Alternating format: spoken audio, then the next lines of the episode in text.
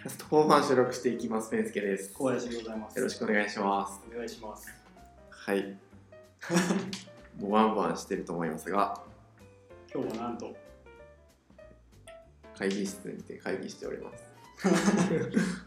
まあ初めて、えー、と対面で収録してて、で、えーとまあ、僕が大阪の方にちょっと用用事があったんで、まあ、ついでにお会いして収録しませんかということで、ちなみに収録できてるのかな？ちょっと一旦止めよこれ収録できてるう。で、本日は、えっ、と、本日の話題は、えっ、と、プログラミング最大の勉強方法は、実プロジェクトに飛び込むことである。えっと、Excel の経歴書はやめよう。皆さん何ペイ使ってますか？コワーキングスペースの美智子さんがすごかった話、コワーキングスペース儲からない説。という話になっております。はいはい。はい。えーっと、でまず、プログラミング最短の勉強方法は実プロジェクトに飛び込むことなんですけど、うんえと、これは、まあ、僕が思って、なんだろう。あ僕が今、えーっと、タイプスクリプトを勉強しておりまして、ほその、まあ、いろいろ、なんか入門書とか、ウェブ上に転がってる記事をめっちゃう。うん見て、見つつやってるんですけど、うん。まあ、そもそも、えー、とタイプスクリプトを、えー、と始める前からその辺の、えー、と知識に関してはもう何ヶ月も前からずっと見てきてて、まあ、なんだろう。まあ分かってるんですよね。で実際にさあやってみようってなった段階で、えー、ともう一回調べ直してるわけなんですけどうん。なんかそうするとあんまりこう役に立つ情報が出てこないというかなんか、まあ、例えば困ったのはなんかライブラリを導入した時に、えっと、型宣言がないよと。はい。これどないして回避するんやろうみたいな、うんうん。まあ、まあ一応出てくるには出てくるんだけどなんかどうやって型をつけていくのかなんか実際問題いうん。まいちわからんみたいな。こはいとに陥ったりしました。はいはい。まあまあいろいろ対策法を見て、まあ、なんとか気合でやったものの、うん。なんだこれって別にあの実際の回ってるプロジェクトでじゃあそれが使われていてじゃあなんか外部の、えー、とライブラリ参照していてっていう部分があったらもうそこを見たらなんか同じように真似してやれば、うん。えー、といいだけなんですね。うんうんなのでなんだろう。なんかこう本とかいろいろ買うんですけど、はなんかこう本当に役に立つ情報は実際のプロジェクトの方がめっちゃ宝の山であると。なるほど。だから、なんだろう。そうで、なんか、思うんですけど、本、勉強になりますか、プログラミングあ本買ったことあります？か、プログラミングの。えーっとね、ビュー JS のやつ買ったかな。猫美少女のやつあそうそうそう。猫ぐらいやけど。猫本で勉強しましたか？いや まあ最近ニュー触ってないっていうのもあるけど。でもどうなんだろうね。どうなんでしょうね。確かに役に立ってる感じはしないというか、って言ったらその作者さんに怒られるけどさ。まあまあ、あのなんかすごい簡潔にはまとまってるんだけど、それって、その、まあ、ビューだったらビュー JS の公式サイトがあるじゃないですか。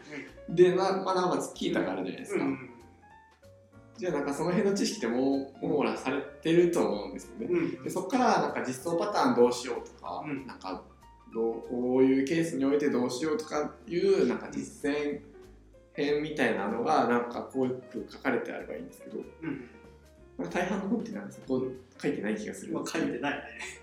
そうそう読みやすくした公式ドキュメントのイメージだよね。そうそうそうそうそう。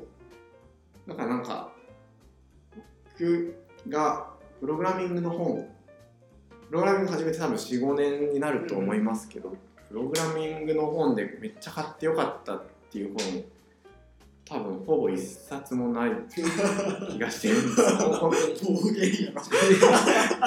ただあの、まあ、そもそも買ってる冊数も少ないんですけどいろいろ買ってうん。それこそ HTML、CSS の本も買ったし、あんまプログラミングじゃないって言わないでほしいんですけど PHP の本も買ったしなんだろう。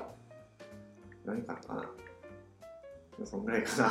そっから独学独学独学。ワードプレスの本は買ってないなで、えっと、Vue.js の本も一応買ったけど、あ、その猫本買いましたね。買ったけど読んでないしよ読んだけどなんか実際問題聞いたにあったしその猫本出してる公式サイトを見たらめっちゃ丁寧に書かれてあってあそう。だこれでいいやんってなって本読まずに読まなくなって。じゃあなんだろう。今欲しいのはタイプスクリプトの実演編みたいな本がめっちゃ欲しいんうんですね、うん。だけどなんだろうあんま勉強ねあー思い出した。えっと最近、うん。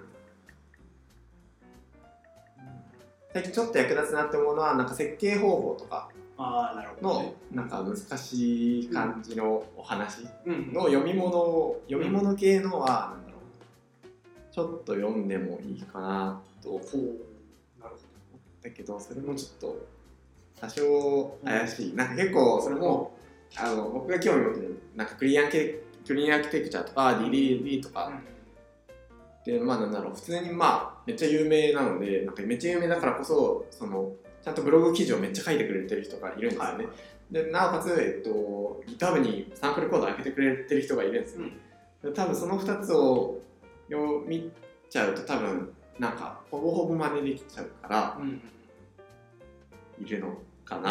まあいることだあでまあまあその本を読む意味としてはなんかその大元の意味がなんだろうじゃないけど、このその設計思想のうんどういう思想でそういうふうにしろって言われたのかがまあ本を見た方が正確には載ってるんだけれども、まあ、割とでも最近のブロガーブロガーじゃないけど テックブロガーさんはめっちゃ丁寧に書いてるんじゃないかなと思うのでなのでなんだろうプログラミングの勉強にあんまお金かからないんじゃないかなと。実は。あででそこで、えっと、一個提案があって、うん。そのえっとまあここれやってる人がいるかどうかわかんないわかんないですけど、その営業マンだとするじゃないですか自分が、うん。じゃあ、えっと、そのプログ自分がプログラミングできなくてもプログラミングの案件を営業して取ってきてそれを、えっと、できる人に投げて、そのコードを徹底的に読み込むっていうのがなんか僕なりの最低の勉強法じゃないかと思うんですけど、えっ、と受注してもらったやつを請け負うってこもう完全にと、うん流すああなるほどね。できる人にもそこはもうた赤字でも全然いいんで、もう武者修行的に受けてやるよそうやと、うん。あのそうですね。それでまあ GitHub でコードを共有してもらってあの進捗見せてくださいねって言ってたらどういうふうになんかコードがどんどん出来上がっていくのかっていうのが分かるから、そのなんかそれ OSS オープンソースのやつでもいいんじゃないかと思うんですけどオープンソースのやつでもデカデカともう綺麗にめっちゃ綺麗に出来上がっちゃってるんでなんかそれがどういうふうな機能がどこで追加されたのかとかはどこのベどの、えっと、ベースの設計があってどの機能追加されていったのかが結構わからないんですけど多分最初から、えっと、なんだろう GitHub のフルリクベースで作ってくださいねとか機能単位で作ってくださいねって言って作ってもらうと多分なんかあこの実装をするためにこういう作業が必要なのかっていうのがコードの差分でめっちゃわかるんではい。それを見るのが一番勉強になると思うんですよ。ね。その僕が実際問題あのプログラミング伸びたなって思うのも、まあ僕自分より技術力の高い人とうん。01でプロジェクトをやった時が一番そのうんあこうやってやるんだっていうのが身についたんでうんだから営業、ん。営業マンじゃなくてもなんか普通にできる人に頼めるなら多少赤字持ってもなんか作ってもらってそれで勉強するのがいいんじゃないかな。と。うんなるほどね。会社に勤めたらっていう話にな。ってくるけどねでも会社に勤めても GitHub とか、まあいいところだったら招待してくれるかもしれないですけど招待してくれないじゃないですか部外者にうん。曲がりなりにもうん。あれオーガニゼーションうん。有料なわけで。そうだね。まあそのだから本当はもう就職しちゃうのがいいですけどね、そのうん。確かに、うん。プログラミングじゃないやシステム開発会社かとか、ウェブ制作会社とか、就職できたらいいんですけどなかなか難しいじゃないですか。就職するためにプログラミングの技術がいるからね。そうそうそう。そう卵は先からにあったり先までみたいなだからなんかそのまあもう一個の選択肢として どうみたいな。自分案件取ってきて流してみたらどうみたいな。そうね。かなり事前授業だけどね。仕事振る人はねあんまりメリットないからねあのそこは、うん、そうそうか。そうですか？わからん。それは営業頑張ればいいじゃないですか。こうこうこういうことができますっていう。じゃあそこに関しては基礎知識はやっぱあどの道プログラマーになるんだ知らないといけないしうん基礎知識はちゃんとこういうことをやればホームページができるこういうことをやればサーバーはなんかレンタルできるなっていうのは調べ上げてはいはいはい。その上でそその上で実務はできないけれどもっていう。なるほど。ね実務はできないけどそこだけはまあ隠しといたらいいじゃないですかなるほどね。まあ、あと、そうねまあ、リスクヘッジにどれぐらいね、なんや力をかけるというか、その仕事取ってきた人が、ね、もし何かあった時にケツつかないといけないだろうから、ですねうん、そこよな、問題は。リスキーなかね、うん。それを考えると自分で作れると自分でやっちゃった方がいいだろうか。うん。うんだからあれですね。最短の勉強方法はないという結論になります、でもそれできる環境を探すっていうのは割とありかもしれないね。だからそうね、仕事取ってくる人とその実務ができない自分っていうその1対1の関係じゃなくてうんできない自分のメンターさんがいてでメンターさんが仕事を受けるみたいな形？でああメンターさんはその当然ね実務レベルでやってるから、うん。まあ、その仕事を振ってもらうじゃないけどみたいな流れだったらできそう。まあ言ったら会社組織の小さい版みたいな、ね、なんかね、やっぱりね、そうなる会社に入る会社になる。そうなっちゃう。いかになんかどういうところにいるかですよね。なんかいかにそういういい人を探せるかですよね、なんかそうね。まあ、本が役に立たないっていうのはそういうところにあるのかもしれないよね。やっぱ本レベルって言ったら自分一人でやっちゃうわけやんか。うんでそこからやっぱり抜け出せないから。そうね難しいな意外と今一番そのプログラマー、ね、駆け出しの人たちがつまずいてるのはそういうところかもしれ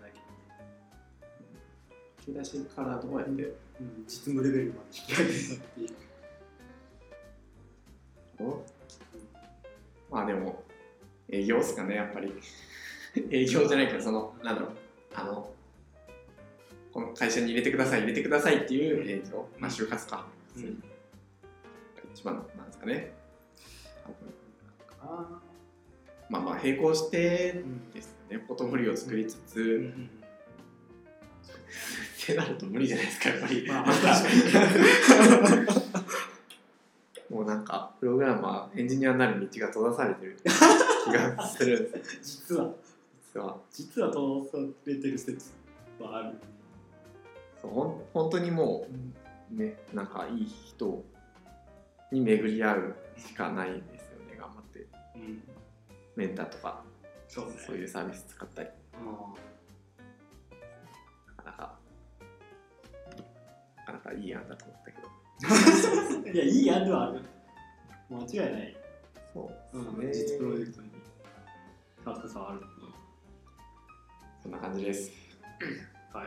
はい次は Excel の経歴書をやめましょうというご提案です そうえ Excel あなんか経歴書とか見る立場にああなんか見見たことありますか？人いやのうちは全部あれだったね。あの、人事が。あの紙ベースだったね。エクセルできたことはない。どういう体裁で聞きました？いや、多分一般的なやつだと思なんか表の枠組みがあって、う。うん。左にこう、新しい順からそうそうそうそうそう。そうそうそうそう。右横に。にそうそうそう。とそう。かうんがザーってなってるんですけど、あれそのまあまあそれが多分一般的でそれのことを指してるんですけど、う。ん。その見にくくないですか？なんか。うん、まあ、そうね。見見にくいというかうん。その僕が経歴書をそその経歴書を見て思ったのがなんかえーとまあ、経歴書を見うるん。目的としてそもそも、うんえっと、自分、えっと、今のプロジェクトにアサインできるか否かうんだけじゃないですか、はいはい。それをなんだろう。えー、と例えば、うん。えっとまあ経歴がダーって書かれてあって、うん。えっと、今 GitHub でやろうとしてるのになんか VCS がどうだこうだとか,、なんか昔の、ね、なんか管理方法とかもやってましたって言われたところで、うん。はあみたいななんか別にそこはいらん。うんなんか今はデザインを Adobe XD とかでやるとか、スケッチとかでやるとかのに、なんか Photoshop うん。歴10年とか、うん。いられ歴何年とかっうんていう、まあまあそれで見るとあれなんですけど、なんかその、ピンポイントでもうちょっと刺しに来てほしいんですよね。まあまあまあプロジェクト概要に対して、じゃあこういうスキルが求められてるんだろうなっていうのを予想して、そこをもうメインに書いてほしいんですよね。で、その時に、あの、Excel ベースだうんとどこを見ればいいかわかんないんですよね、なんか。で、時系列順に書かれてるから、まあまあ確かにそのうん。最新の一番上のやつの方がまあまあそれはね人は成長していくもんですからいい経歴が載ってるんですけどじゃあなんか実際問題それ最新の経歴とじゃあ今のプロジェクトのやってることが微妙にそれてたらうんうんなんかうーんっていう迷いが生じるんですよいけるのかないけないのかなみたいな。でなんかそこは、えっと、結構掘って書いてってほしいじゃないですか。はいはい。でもあの枠組みにすることによって、うん。なんだろう全部が投了になるわけじゃないですか。大体、うんそれがなんか良くないなと思うんで、うん。もうエンジニアならもううんマークダウンで書いちゃおうみたいな、なるほどね。ぼ僕もうん。経歴書を送ってくださいって言われたら最初 Excel で書いてたことあったんですけど、うん。なんかえフォーマットを求められない限りはもううん。Excel はやめてあのうん。普通にマークダウン形式でうん。書きましたね、うん。であのそれも別に多分理想なのはなんか材料だけをバーって一覧で置いといて、うん。その中から、えっと、じゃあこのプロジェクトに入るならこれとこれとこれアピールしたらそうだなっていうのをつまんで書いていくのが多分うん良さげで、ん。だと思うからこそなんか経歴書くださいって言われたら、毎回違うのを書くうんんですよ。多分それがそうそうそう。いい気がうんするんですよね、経歴書って一般的にはもう使い回すもんやけんさ。そうそうそうそう。一番当たり障りないっていうか一般的なフォーマットのやつを書いちゃったら書き直さないからね。うんなんか積み上げ式にねなってそうそうそう。これをやった、うん。これをやったっていうのが、最新にしていくのはいいんだけれどもなんかじゃあなんだろう。このプロジェクトではあなた一人にデザインをまるっと任せるよっていう人が欲しいですと。うん。でもなんかこう表の枠組みでチームが構成がこうでこうで、うん私はデザインリーダーをやってましたとか、うん。ディレクターをやってましたとか、うん。でお前は一人でデザイン任せて大丈夫かっていう ななんかそのね、うん。そこをもうピンポイントで一人でまるっと受け入れますみたいな普通に書いちゃえばうん。なんだろうおそうなのか、うん。安心できるなっていうのを書いてほしいな。っていう。まあそうだろうね。あの行きたいところはやっぱりねそれに合わせて用意すべきだよね。審査書類は、うん。うん、30社受ける人が1社1社合わせて書けませんって言うんだったらまあそれは分かるけど。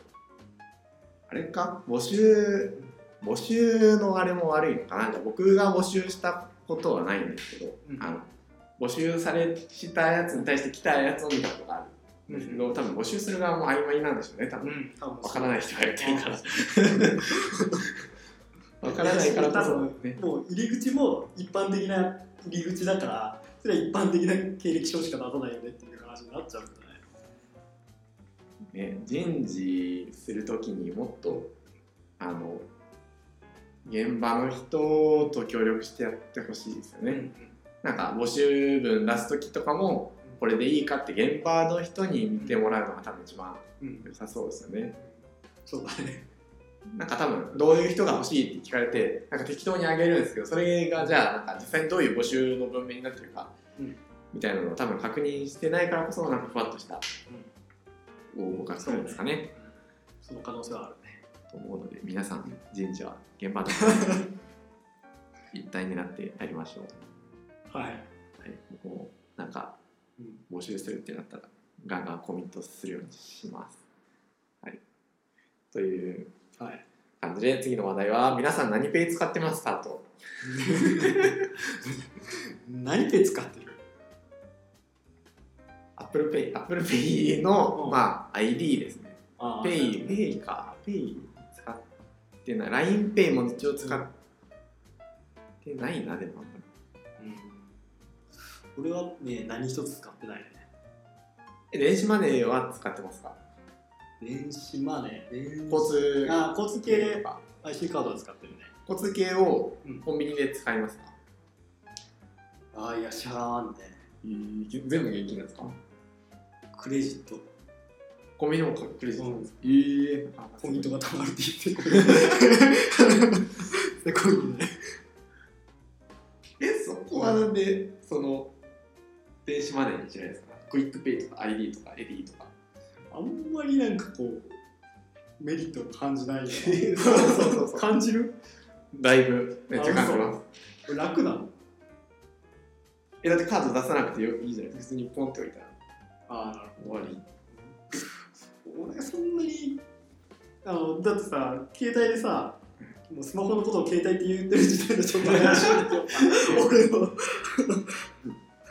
でさなんかあれじゃん払うためにさ23回はタップしないといけないわけだ。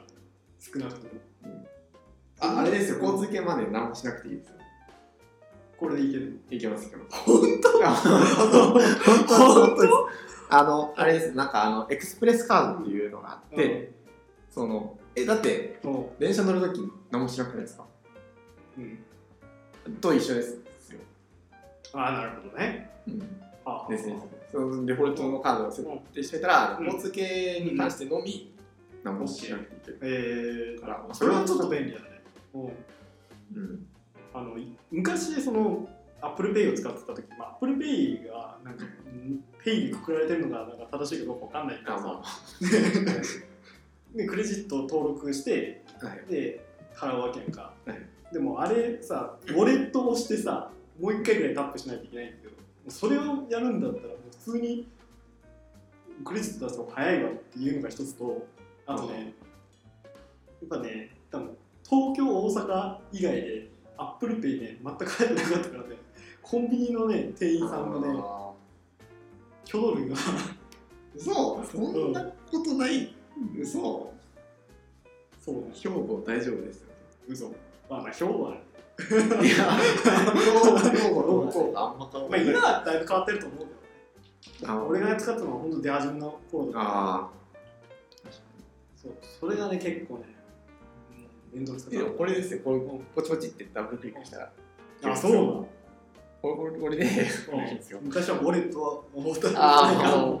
そうなんだですけどうんまあでも確かに。うん。えでもカードじゃあどこに入れてるんですか？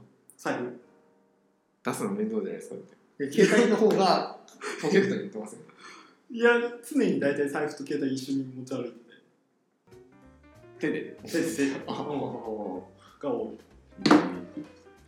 まあそうだね何系っていうか。そう話題。これ怪しいんだけど。まあ話題になってるセブンペイ。なかなか面白いですよ大丈夫な？まあまあまあ。やばいですね。セブンペイもだしなんかファミペイもなかなかうん、うん、ひどかったらしい。えー。初期のアプリがなんかひどい。そうでなんかまあなんでそんなみんな PayPayするのっていうとなんかあれらしいですよね。なんか国が優遇してるらしい。あそうなん？んですよね。なんかその10月から軽減税率入る入るときに、えっと、キャッシュレスにすると、うんえっとなんか還元されるよみたいえー、そういうこと？なあるからみんな PayPayしてると。ああなるほどね。それは大した志もなく PayPay量産するわな思わうん。んね。いやそういうことじゃないやんっていう話なんやろうけど、まあ、不思議な力があるんやろうな。不思議な力学が働いてるんでしょう。あの、そうですね。話題に関しては僕は、僕は ID をずっと愛用してますね。これに関して言うと。ID か、まあ、 QUICPay がいいかなっというのがなんかまあ普通にあの後払いできるから、うん。普通にクレジットカードと一緒なんです、はいはい。 Edy だとなんか先にチャージしないといけないとか、はいであと、 Suica とかもチャージしないといけないし、なんかその潤ってる時だといいん。ですけど入ってない時がねカツカツな時がやっぱ後払いの方がいいんで。潤ってね50万ぐらいチャージしといても平均みたいな感じだったらいいんで。すけどそうでもないんでなるほどねえこれさちなみに俺の中のさペイのさ分類分けないけどさ、はい。QR コードで払わせようとするのがなんか俺の中のペイ。ああなんとかペイ。うん。俺の中のペイは QR コードだよ。確かに多分最近で言うとそうですね。そうよね。そうそうそれなんやけど、えっと大体それって不便でまだ使えるなって言ったらそのペンちゃんが言ったその ID とかを交通系 IC のピッてするだけ。交通系 IC が多分一番便利だと思うんですよ。めっちゃ速いし、よね。速度が一番速い ID とかなんか割となんか端末に違うんですよ5秒ぐらいそれもうその時間が俺嫌や。わかるやろ？なんか払えてない俺が悪いのか。さレジの設定が悪い可能性もあるじゃん。なんか間違えてさあー ID 支払いじゃないボタンを押しとって読み止め読み取れないみたいな、確かに。うん、それでいくとでも多分あの Suicaだけは唯一それがないと思いますやっぱもう Suicaにしようよ日本は。Suicaで、う。んまあなんかその還元率で言うとそのなんか挟む。んですよね。 LINE Pay を挟んでうん。とかキャッシュを挟んでとかすると多分 1%2% とかうん。還元率が出てくるんで、うん。まあ、 Suica最強だなという、そうまあ、でも Suicaを入れるにはうん。導入コストが高いからみんな QR コードが導入されあるそういうことねはあ。なるほどな。あでも QR コード流行ってほしくねえな。めんどくせえもんな。ねめんどくさいですよね。うん。 Suica最高なんだけどまあい ICOCA派なんですけど。ね あれ ICOCA派なんですまあ僕も ICOCA派でしたけどもう iPhone に入れたから Suica なと。はい。はい。でワーキングスペースのビジコさんがすごかったまあ 一番あれだねこの回にふさわしい。まあ。まあまえっとね今週の火曜日に、えー、と大阪に入って、うん。えー入ったんだけどまあそれまで、えーまあ今収録してるのは木曜だから、えー、と昨日は一日ちょっとフリーで仕事しないといけないなと思っててあうん。で、えー、と拠点が大阪梅田の近くだったんでうんうん。梅田の近くのコワーキングスペースをググって探しとったわけですよ。はい。で、えー、と良さそうやなと思ったのがそのビジコさんっていう。ところなんだけど、えっとね、基本的に、えー、と月額会員の人しか入れませんよっていうスタンスのコワーキングスペースなんやけど、えー、とお試しで5回までドロップインが使えますよと。で、えー、となおかつ遠方から来てる出張とかで来てる人は、えー、とその5回の制限がなく出張で来てる人はドロップイン1000円で使っていいですよとお。みたいな感じあって。で、えっ、と、家具がね、家具っていうか椅子がね、まずしっかりしてるのがいいなと思ったわけ。はい。なんかコワーキングスペースってさ、大大抵さ、こうおしゃれにしてあるけんさ、あれじゃんなんか椅子が、ね、ふかふかしてなかったりとかさ、しんどい。うん、そうなんやな。思って調べるとビジネスさんがかなり。で、実際行ったんやけどさ、えっとね、アクセスもまあまあ良くて、うほうほ梅田からまあ歩いて、東梅田の方に行かないといけないんだけど、直結のビルで、で、えーっとね、なんか、どうだったかな。まあ、まあそもそも安い。月額でも5000円やったよね。うほうほうああそう月額5000円ってなかなかやばいですねうん、安い。本当に5000円あなんか平日だけとかあ、多分平日の10時、18時までとかじゃないのかああはいな。だと思う。平日の10時18時あ、だよね。えー、ワーキングスペース、利用か。うん。あ、ワーキングスペース利用不可なんや。会議室だけ？ちょっとよくわからんね。怪しいごめん、ちょっと怪しい。ちょっと今の情報かなり怪しいで、5000円で使えないかもしれない。1万5000円なのかな？ワーキングスペース。かもしれない。うん、そうで1万5000円だったらやっぱあのクオリティになるわ。うん。会議室だけが5000円からっぽいですね。あそうなんや。あじゃああれだね。月額契約する人はちょっと一個の余地ある ちょっと金額とのバランスは見てくださいでもその出張で使う人はかなりおすすめでえっと、そうですね。うん、1000円で1日折れるので10時から18時ずっと使えてて。でえっとね個別ブースみたいな一人用の席がある。えー、でこう仕切られてて。でその家具もさスティールケースっていうその椅子で有名なところが作ってるやつでえー、かなり快適でサブモニターもなんならついてくるみたいな。でドリンクもフリーだしなんか美味しそうななんかこう何ドルチェ なんなんとかみたいなやつあんじゃん。こうカップの コーヒーのやつはあコーヒー。コーヒー。あ。なんか美味しそうなやつ。あ。ちょっと高いやつ。一杯100円ぐらいするあれがなんか飲めて。え。でお菓子もちょっとついてて。でそれも食べていいですよと。であとそのフロアあるんだけど会話自由であと電話も自由なんよ。それも結構俺的にはいいなと思ってて。やっぱ電話かかってきた時にちょっと気使うのがめんどくさいし。ー、大体うんそんなもんじゃないですか。とは思うんだけどさでも静かだったらなんかちょっとしにくいくない？ああなんかコワーキングスペースって大体なんかその、その辺まあ椅子いいとこ少ないけど、うん。そうだな。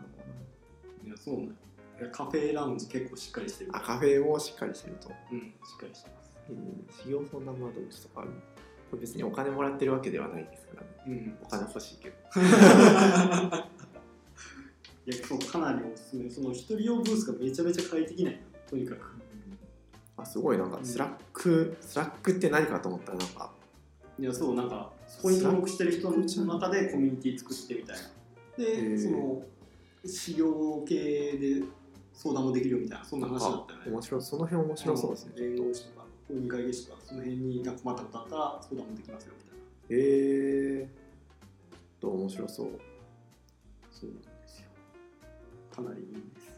で結局ねず朝11時前ぐらいに入って4時ぐらいまでいたんだけどうん朝は少なかったけどもう昼1時2時ぐらいになったら結構満席に近かったもんな。へえ。結構人気あるんやなと思って、うん。まあ、お金はもらってないんですけどかなりおすすめなんで まあ出張で大阪梅田に来た時椅子に座りたいなと思ったらもうビジコ行った方がいい。絶対。スタバ行く全然行った方がいい。マジで払うスタバで500円ぐらいです払うんだったら絶対行った方がいい。1日用と思ったらね500円ですもんね、そうそうそう超快適でしたそんな話ですコワ ーキングスペースでもそもそもうん。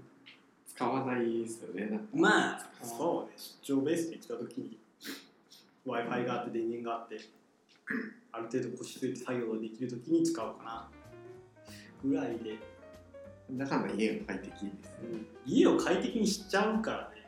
快適になる道具も揃えるしさ。なんか集中できないって言ってる人もいるけどなんか慣れるくないですか？なんか。あ集中最初からできましたよ。なんか集中はできたかあなうん。あ僕も割と最初の方はなんか結構なんかゴロゴロしたりうん。あ眠いとか思ったり。してたんですけど、うん。もう最近全くなくなったんで、うん。なんか家で仕事できないとかいう人いるんですけどなんか慣れの問題じゃないと思うんですけど。仕事だったらせざるを得んけんな。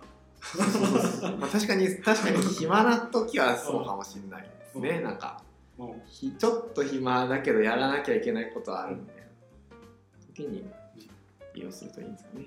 なるでコワーキングスペース儲からない説まあさっきこれ5000円の前提でこれ儲かってねえなと思ってた5000円ではなかったっていうではないとんだ茶番なんやけどさでその大阪のコワーキングスペースをいろいろ調べてたんだけど、はい。結構潰れてるところも多い。えー、なんかウェブにアクセスできなかったりしてて。あ。だからやっぱ儲からない仕事なんやろうなと。うん思うわけなんよね。てか儲かるわけなくない？だからその梅田の一等地にさ、1万5000円の会員であそこ何人入るかわかんないけどさ30人40人集まったっちゃ60万円でしょ。うん。梅田の一等地のオフィス60万円の家賃で払えるかって言われて絶対払えんわうん。で椅子とかめっちゃいいのを揃えたり。揃えてね受付のお姉さんも何人かおったし回収できるんだって話そうそうそう。思うと絶対儲からないと思うんだけど。うなんだろどほとんど事前事業なのかもしれないなとも思いつつね。